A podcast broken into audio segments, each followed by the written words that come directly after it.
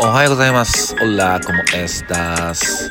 今日の東京は、えー晴れてます。えー今日の東京はね、えー晴れてますが、まあちょっと、やや薄い雲が、えー全体に、えー空全体にあるなっていう感じですね。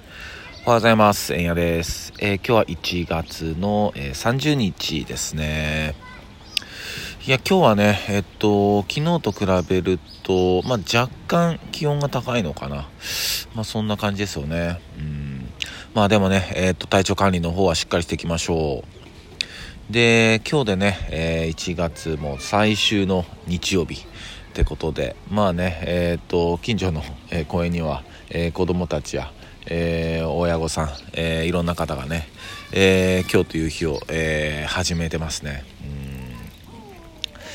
で、まあ、昨日は、えっと、僕はね、えっと、一日中家にいて、えー昨日はひたすら音楽してましたね。うんえっと、まあ、音楽してた昨日は、あの、ビートをね、えー自分で作ってました。で、まあ、僕は、えーまあ、サンプリングってって言われる、まあ、やり方手法で、まあ、ビートを作ってるんですけど、えーまあ、そのサンプリングっていうのはまあ何ぞやというと、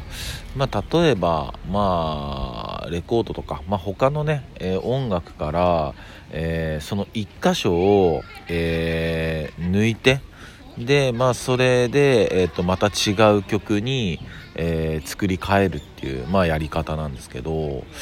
で、まあ、これはね、えっ、と、まあまあ、えっ、と、ヒップホップ、もうヒップホップだけじゃなくても、やってんのかな?まあでもヒップホップをね、えーえーていうのかな?まあヒップホップが得意とする、まあやり方というか、演奏方法というか、うんパクリじゃないよっていうね、え そういうとこなんですよね。うん。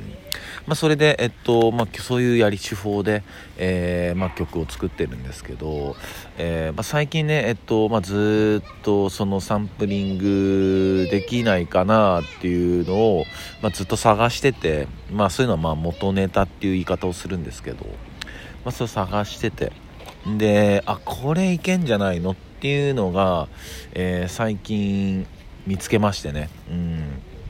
で、まあ、それを、まあ、サンプリングして作ってたんですけど、えっと、やっぱねこう頭の中にこうあこういう感じでみたいな風にこうやっぱイメージができてる方があの曲って組み立てやすいんだなっていうのを昨日思いましたね。うんでまあ僕はまだこの機材を手に入れて、えーまだ1年半ぐらいなのかな。えーなのでね、1年半、まあ、もう少し1年半ぐらい。だから、まだまだ全然ね、えー、PP じゃねえよ。PayPay なんでね。うん、まあちょっと、あの遊び半分でやってるところはあるんだけど、まあそれでもね、やっぱりこう、えー自分でね、作詞作曲したいっていう気持ちがやっぱあるんでね、うん、こう、懲りずに向き合ってるんですけど、で、まあやってて、で、まあ、やっぱ音楽好きだなってやっぱ改めて自分でも思うんですよねこう曲作ってる時って。うん。まあもちろんこう歌詞書いてる時リリック書いてる時もあやっぱ俺はラップ好きなんだなって思うんですけどこうリリックとかになってくるとこうなんつうのかな自分の身を削るっていうか、うんなんかこう、まあ、自分の、まあ、プライベートだったり、まあ、いろんなとこを削って、まあ、それを、まあ、リリック、まあ、歌詞にしていくんですけどなんかこう、まあ、本当にビートメーカーをがっつりやられてる方からすると、まあ、全然ちょっと、うん違うかもしんないけど、まあ、僕個人的にはなんかこう音楽ビート作っている時はなんかすごいあの自由な自由の中にいる気がするんですよね、うん、なんかまあ自分が気持ちいい風にあのできるっていうか、うん。ねまあ、それはちょっとこう遊び半分でやってるからねあの自由度が高いから、うんそういう風に、うん思え思えるのかもしんないけど、うん、なんかねすごいそんな自由な気持ちでね昨日は音の海をね泳いでました、うん、すげえなんか自分でやりながらあーなんか気持ちいいなと思いながらねやってるしもうひた気づいたらもう何時間も経ってんだよねそういう時って、うん、まあまあでもなんかこう自分の中で、えー、久しぶりになんかこうアウトプットできたなと思って、うん、まあそれをねまあ今の感じでもいいけど、まあ、もうちょっと作ってもいいのかなとは思いながらもまあどうしようかなと思ってますけど。まあそんな感じですね。で今日、えー、紹介したい曲はまさにその今話してた、まあ、その元ネタっていうとこでもあるんだけど、えー、僕がね、えー、っと19歳の時に、まあ、東京の、え DJ の友達東京で知り合った、え DJ の友達の家に行った時に、えこの曲知ってるって言って聴かせてもらった曲があって。うんまあ、すごい有名な曲なんだけど「まあ、ソウル・オブ・ミス・ミスチーフ」っていう、まあ、ラップチーム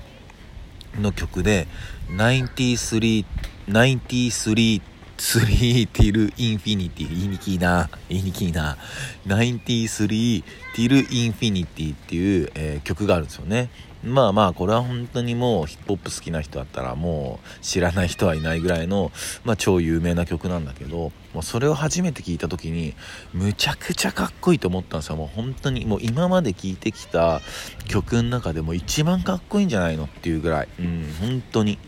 やばいと思って。でもうそれ欲しいと思ったけどもうレコードなんて売ってないし売ってたとしてもむちゃくちゃ高いんですよ。本当に。手に入んなくて。でまあ後に、まあ、再発って言ってねあの再発版が出てそれはゲットできたから、まあ持ってるっちゃ持ってるんだけど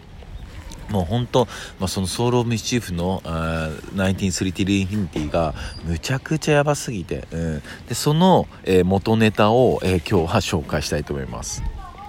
えー、元ネタは、え今日の一曲はこれです、えビリー・コブハムの、えヘザー」ヘザーっていう曲ですね。うん。ビリー・コブハムは、えっと、1944年生まれの、えジャズドラマーですね。ジャズドラマー。で、パナマ出身で、えー、パナマの方で、で、3歳の時に、えっと、家族全員でニューヨークに、えー、移り住んだと。で、まあ、幼少の頃から、まあ、ドラムを始めるんだけど7歳の時にあの疑問を持ったらしくて、うん、その何に疑問を持ったかっていうと演奏方法に、えー、7歳の時に疑問を持って、えー、そこからオープンハンド奏法に変えたと。でオープンハンド奏法っていうのはそのまあ両手が交差しない、えードラムの、えー、演奏方法。なんかドラムってねなんか交差してるイメージなんとなくあるけどね、えー、だそれを7歳の時に疑問に思ったらしくて。なんかこれちょっと違うんじゃねえのか。なんか自分には合わないんじゃないのかみたいなね。そういう風な疑問を持ったっていうね。すごいよね。で、えー、そっからオープンハンドになったと。でまあそこからまあずっと音楽を、えー、バンドやりながらやってたりしてで1965年ぐらいには、えー、アメリカのね、えー、軍隊のバンドなんかでも、え活動してたみたいです。うんでそこから、えっと、1968年には、えっと、つい、この間、え、紹介したジョージ・ジョージ・ベンソンジョージ・ベンソンの、えー、バンドにも、入ったりあとまた出ましたマイルス・デイビス。偉大なね偉大なマイルスの、まあ、オーケストラにも入ったりしながら、うん。まあ、着実に、えー、キャリアを積んでいったと。まあまあ、えっと、この辺もウィキペディア、えー、見ていただいたら、えー、いろいろ載ってると思うんですけど、まあ本当に膨大な、えー、数の、えー、曲を生み出されてる方ですね、本当に。今はね、スイスに、え、お住まいみたいなんですけど。で、このヘザーっていう曲は、えっと、1974年、え、アルバムクロスウィンズに収録されてる曲なんですよね。うん。で、まあ、このヘザーがさっき言ったそのソウル・オブ・ミスチーフの、えー、93 till Infinity のまあ元ネタになってるんだけど、まあ、ほんとすごくね、えっ、と、一瞬の音をサンプリングしてるんだけどまあでもその僕これ曲全体を通してもすごい好きな曲で、えーまあ、曲というよりは、まあ、音楽に近いですよね。そのどっちかっていうと環境音というかうーん本当環境音だな。うん。もう瞑想にも使えるような本当になんか朝でもいいし、うん夜寝る前とか、うん、すごくねそうなんだよな。日の出でもいけるし日の入りでもいけるっていうか。まあまさに表裏一体っていうのかな。うん。すごいね。あ気持ちいいこうリラックスできる、えー、ナチュラルな音楽ですよね。うん。ほんとこう環境音っていう、うん、言い方が当てはまるような気がしますね。うん。